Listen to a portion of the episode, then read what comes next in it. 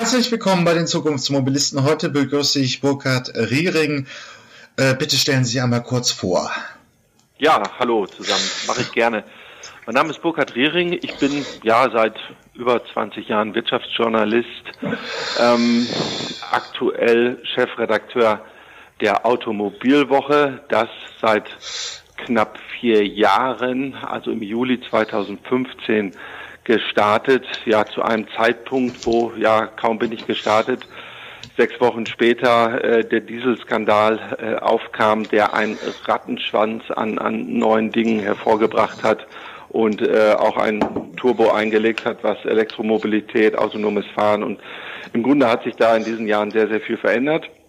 Und davor meine längste Zeit war ich bei äh, Welt und Welt am Sonntag, Axel Springer in Berlin und als äh, Wirtschaftskorrespondent in München.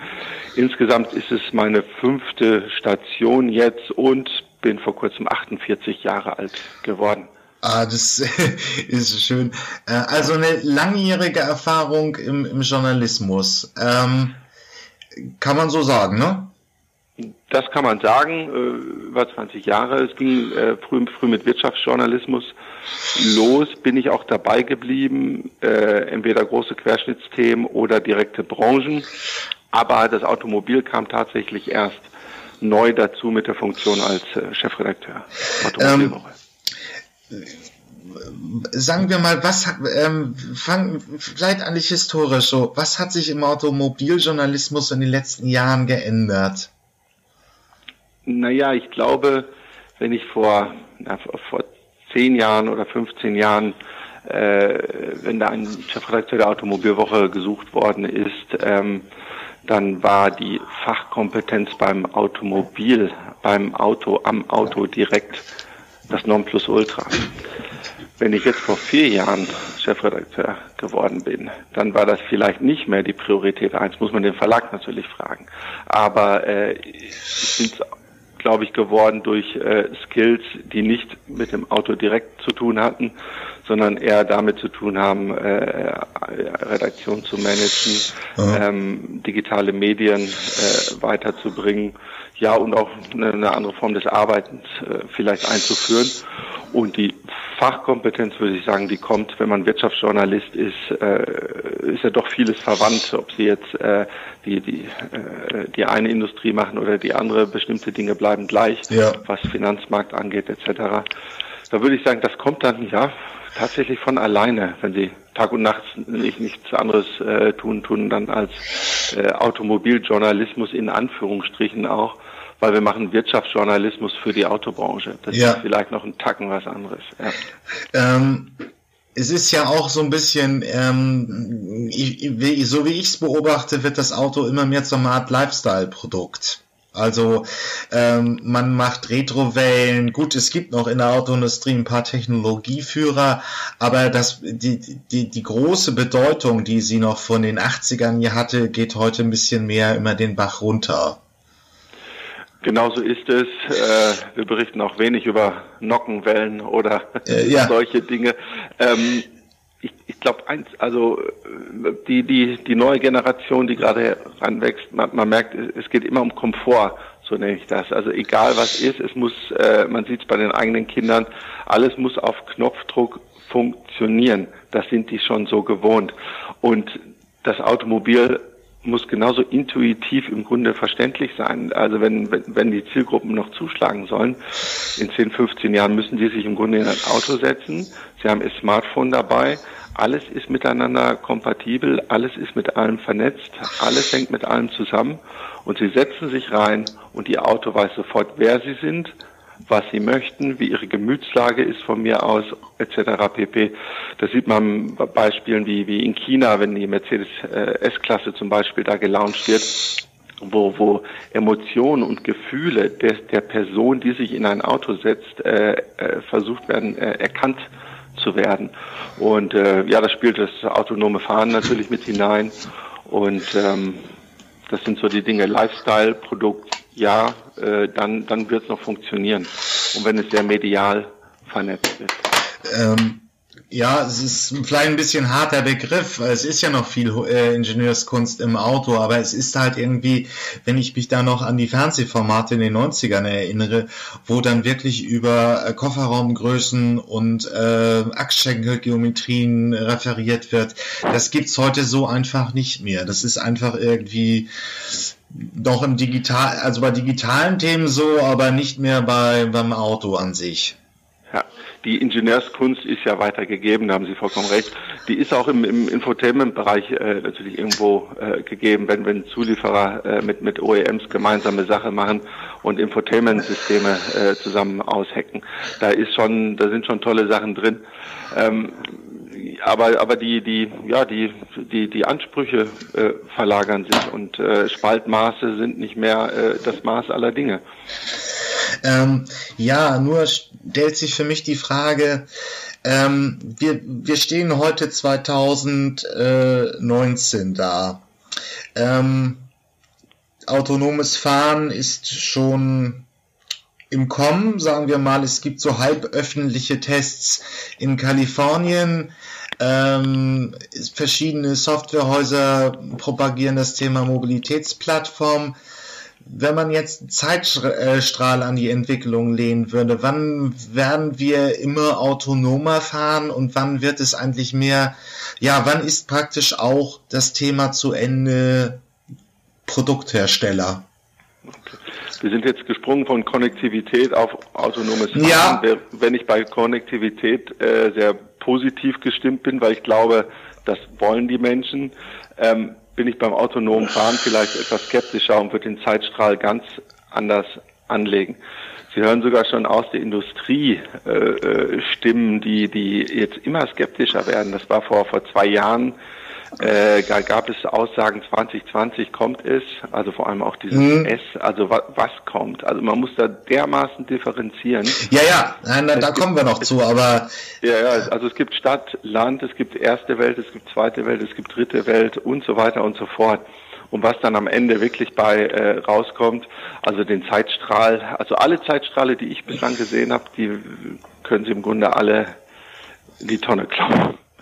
Also, da bleibt nicht viel übrig. Es ist, es ist bei mir auch ein Tenor 2000, also die Interviews hier in 2019, dass so langsam sich ein bisschen Ernüchterung und Skepsis breit macht. Ähm, was wir wohl jetzt in Modellversuchen sehen werden, sind äh, wirklich diese, diese ähm, ähm, autonomen Shuttles im, im ÖPNV als Ergänzung. Aber mir äh, gut, aber wenn wir die Themen dann zusammenfassen, also das ist so Stand 2019 das Thema. Aber wenn wir jetzt ähm, sagen wir mal Autonomes und Konnektivität zusammenpacken, Konnektivität ist jetzt in der Industrie ein massives Thema. Also alle müssen eine Smart-Vernetzung haben und ähnliches. Ja. Ähm, es hat auch ein bisschen gedauert, aber ich meine, die Automobilindustrie hat auch eine ziemlich alte Zielgruppe. Aber jetzt ist es soweit, dass wirklich Smartphone-Anwendungen einfach ins Auto gehören. Genau so ist es. Ähm, die Produkte sind auch gut, wenn man äh, jedes Jahr auf der CES äh, sich anschaut und dann sieht, zum Beispiel jetzt Anfang des Jahres, was in zwei, drei Jahren kommt, äh, das, das ist, ist auch genial. Das ist auch ein, ein Haben wollen. Das ist ein automatischer Reflex. Das autonome Fahren ist, ist einfach eine ganz andere Story, die äh, äh viel komplexer ist. Ja, das ist richtig. Okay, äh, dann nochmal zur Strukturierung. Wir haben beim autonomen Fahren heute so ein Thema, es ist ein Technologiethema, das bei vielen diskutiert wird. Es ist ja auch eine schwierige Definition, was es überhaupt ist. Ähm, aber äh, wie nehmen Sie da die, die Entwicklung äh, wahr, was das Thema autonomes Fahren angeht? Und, mhm. also ich, ich, ich versuche es mal zu strukturieren. Ja. Ich glaube, dass vor zwei, drei Jahren es äh, sehr euphorisch war und, und äh, es, es tolle Ankündigungen gab. Und es stimmt ja auch, dass wenn es autonomes Fahren einmal gibt, eine, eine richtige Disruption ist, eine wahre Disruption, also etwas, was, was, was, was anderes grundlegend verändert.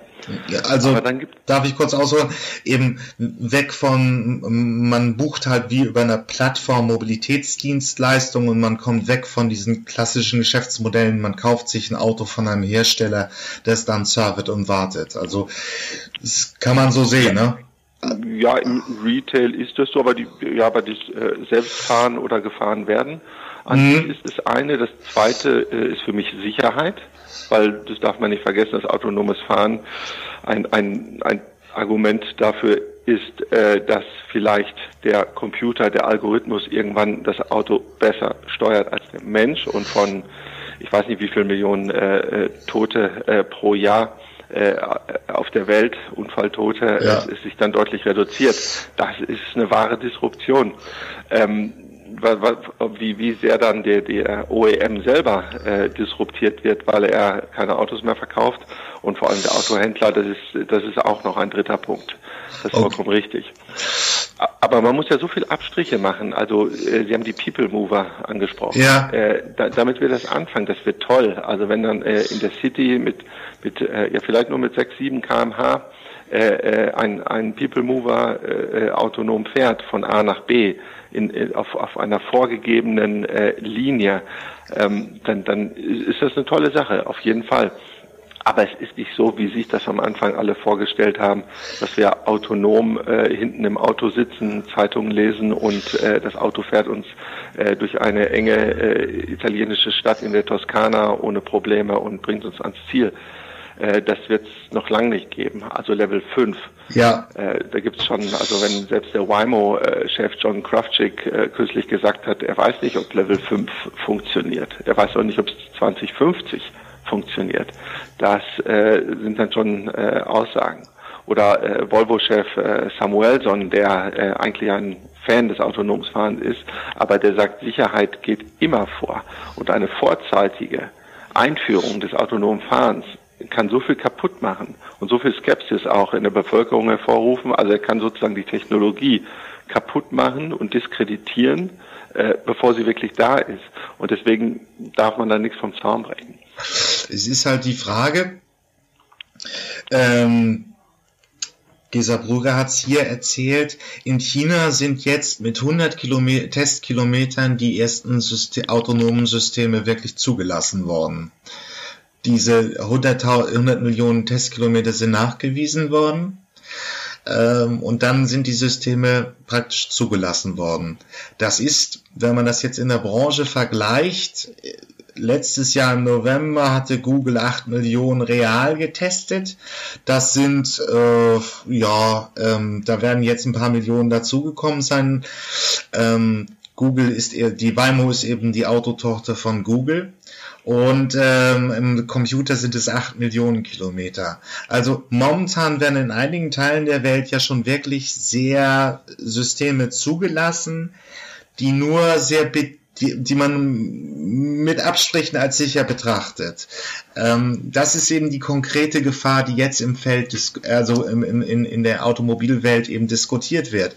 Wenn man jetzt die Technik rauslässt, schon auf öffentliche Straßen, dann kann es eben sein, dass massive Unfälle passieren, die durchschnittlichen Autofahrer nicht passiert sind und die Technologie im Prinzip Jo, hier ist das Ende erreicht diese Episode aus der Podcast-Reihe die Zukunftsversion. Hier endet der freie Teil. Weiter geht's auf meinen Webseiten ähm, elektroauto.org slash Zukunftsmobilisten oder ähm, automatisiertesauto.de slash Zukunftsmobilisten. Da kann man sich die vollständigen Interviews äh, gegen eine kleine Gebühr anhören. Ich habe auch eine Staffelung drin, also Menschen im AG 1 und 2 Bezug zahlen weniger als auch Studenten und Doktoranden. Schüler sind auch günstiger. Ja, ich freue mich aufs nächste Mal, wenn es wieder hier bei den Zukunftsmobilisten ein neues Interview gibt. Bis dann, tschüss.